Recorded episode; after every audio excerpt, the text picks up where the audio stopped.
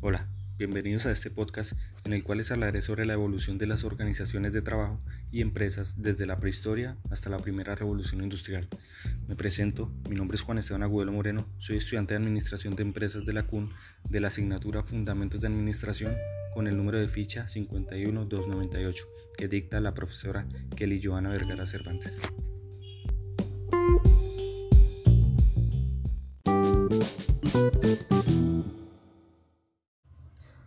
Bueno, podemos decir que los principios de una administración empiezan a surgir desde la última era de los glaciales, en donde se empieza a formar hordas o un gran grupo de personas emparentadas para así poder organizar mejor una pequeña sociedad, distribuyendo a cada quien una labor asignada.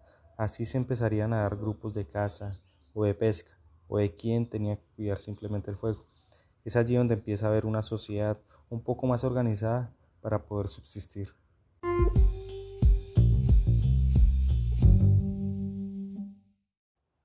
La administración en el antiguo mundo o en la época antigua es cuando se fundamenta la administración que se tiene actualmente, ya que hubo grandes aportaciones de distintos imperios alrededor del mundo.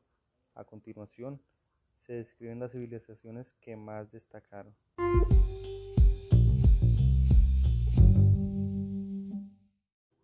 Una de aquellas civilizaciones era Sumeria. En los años 5000 a.C., esta civilización realizaba registros en tablillas de arcilla o en tablas cocidas al horno. Es allí donde se da el nacimiento a la escritura. Igualmente se presentan avances en el comercio al registrar ya las transacciones comerciales. Los palacios eran los principales y primeros centros administrativos.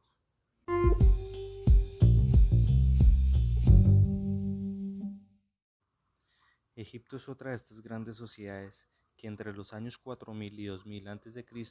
es una administración que coordina grandes masas de trabajadores para cumplir con un objetivo específico.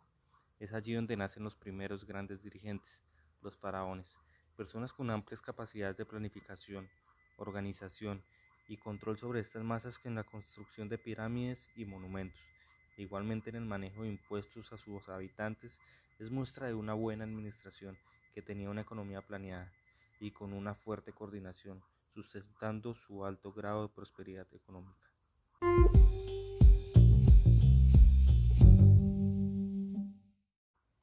Babilonia, dentro de los años 2000 y 1700 a.C., se considera una administración firme y basada en la política, ya que la ley y la justicia se vuelven sucesos importantes para los babilónicos. Sus grandes centros administrativos eran los tribunales, con jueces que muchas veces hacían cumplir la ley con mucha severidad.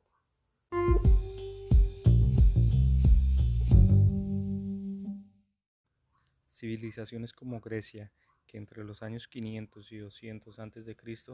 otorgó grandes aportaciones a la administración a través de filósofos de aquella época, quienes separaron la experiencia del conocimiento técnico para dar origen a la especialización de acuerdo a las aptitudes del ser humano.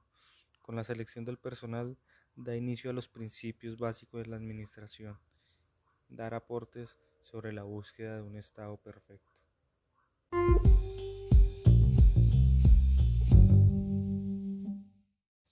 La civilización de Roma es parte esencial para la administración moderna, ya que se realizaron grandes transformaciones administrativas.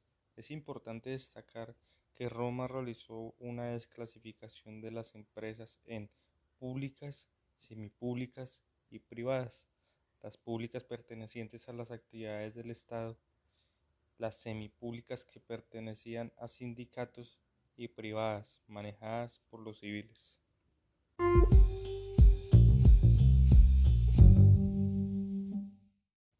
Con la llegada de la Edad Media y la caída del Imperio Romano hubieron grandes cambios, ya que ahí aparecieron los llamados señor y vasallos, en donde los vasallos le juraban lealtad absoluta a sus señores a cambio de que él les brindara medios de sostenimiento, además de seguridad y protección militar.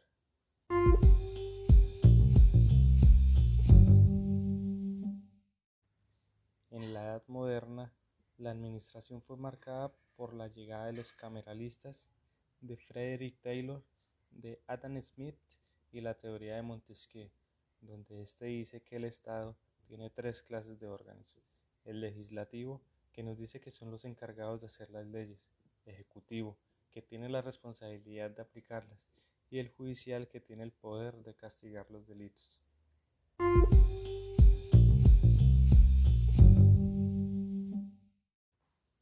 Y es así, cuando después de la Edad Moderna llegamos a la Revolución Industrial, donde se ven mejor aplicadas la planeación, la organización, la ejecución y el control para llegar a un objetivo más eficientemente.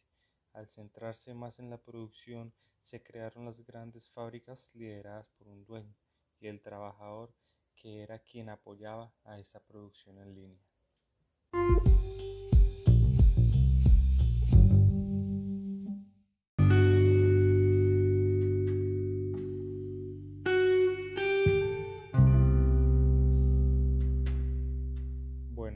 Parte de la historia de la evolución de las organizaciones de trabajo y empresas desde la prehistoria hasta la primera revolución industrial. Espero que les haya gustado y muchas gracias por escucharme. Adiós.